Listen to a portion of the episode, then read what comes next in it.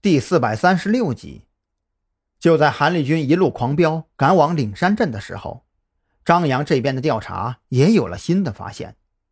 首先是蔡勇和猛子的尸检报告里显示，他们二人的血液中虽然含有酒精，但是酒精含量很低，根本不足以影响正常思维。这也就印证了张扬的判断：现场虽然有浓郁的酒味，但是死者并不是因为酒后产生争执。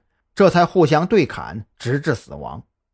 其次，那名曾经看到蔡勇二人经常送游客进山的村民，找到驻守在大杨树村现场的刑警，声称他反复回忆之后，有八成把握确定车上坐着的女孩就是照片里的彭璇。在刑警有针对性的反复问询下，家住村口的几户村民也从侧面证实了那名村民所提供的线索。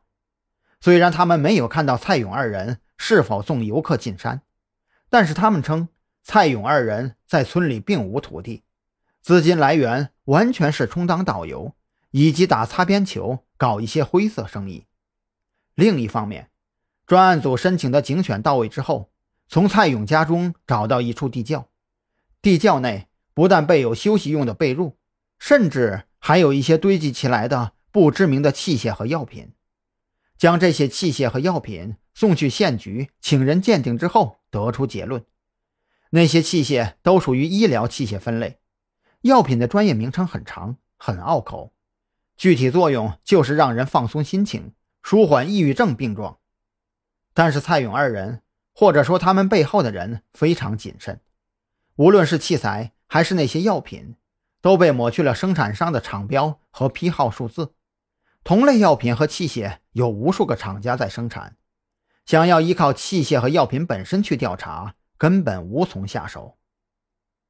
这两条信息汇总起来，张扬却悲哀地发现，所有的线索再一次陷入死局。想要弄明白这些器械和药品的来源以及去处，就必须通过蔡勇和猛子。可问题是，这俩人持刀互砍，早就他娘的嗝屁了。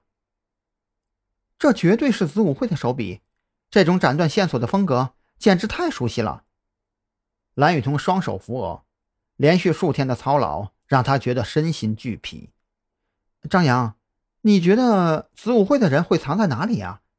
南山县周边的乡镇，还是岭山镇周边的群山之中呢？张扬没有回答蓝雨桐，只是默默盯着手中南山县的地形图。他觉得子午会的人不一定躲在乡镇居民区，躲在居民区的话。暴露的可能性太大了，可如果他们真的藏在周边群山里的话，除了几个曾经是旅游景点的山谷之外，也就只剩下天然溶洞能够栖身。从地图上可以看出，南山县辖区内山峦重叠，光是地图上已经标注出来的溶洞就有数十处之多。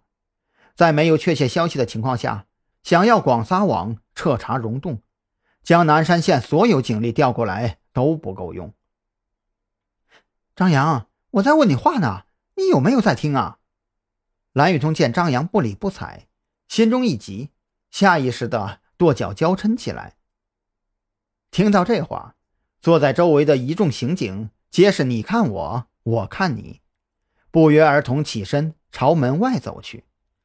办公区里就只剩下张扬和蓝雨桐两个人了。